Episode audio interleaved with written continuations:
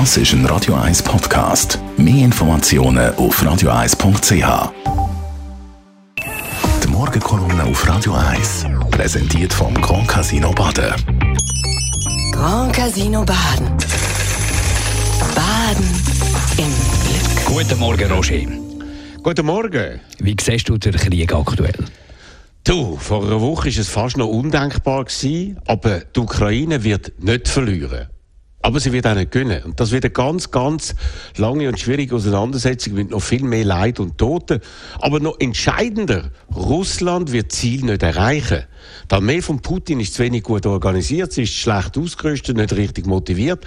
Und das wird der Wladimir Putin zu immer riskanteren Handlungen führen, weil er weiß aus der russischen Geschichte bis weit in die Vergangenheit, wenn ein russischer Führer einen Krieg nicht gönnt, wird er eliminiert. Und das will er mit allen Mitteln verhindern. So ist es passiert nach dem Krimkrieg 1856, nach der Niederlage im russisch-japanischen Krieg 1905, am Ende vom Ersten Weltkrieg, wo zur bolschewistischen Revolution geführt hat, und nach der Kuba-Krise, nach der der Khrushchev abgesetzt worden ist. Das weiß der Wladimir Putin, wo sich in den letzten Jahren intensiv mit der Geschichte vom eigenen Land auseinandergesetzt hat, ganz genau. Und die Amerikaner schätzen ihn wegen der fehlenden militärischen Erfolg darum immer mehr als unberechenbar ein.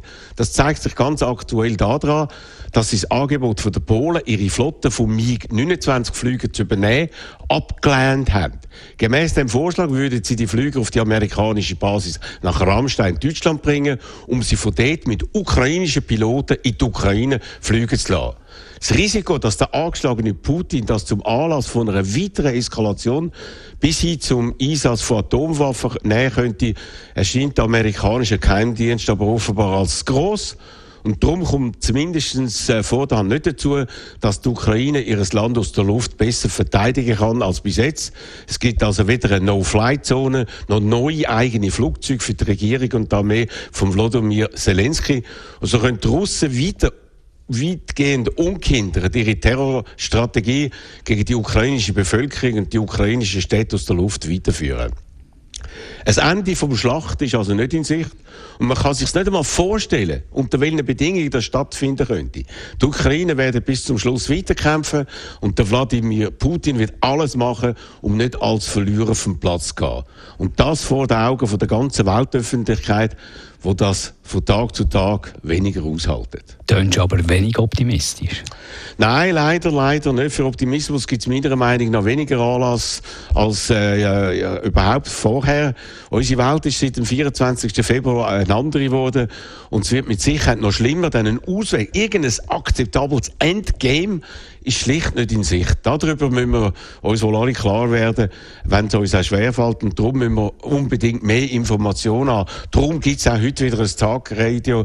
Da werden wir reden mit Experten aus verschiedensten Bereichen und natürlich mit unseren Hörerinnen und Hörern ab der 10 auf 0842 01 01 01. Die Morgenkolumne von Roger Schawinski zum Nachlesen im Netz auf radio1.ch.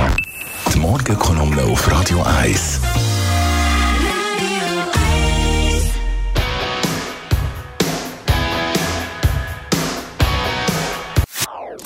Das ist ein Radio 1 Podcast. Mehr Informationen auf radio1.ch.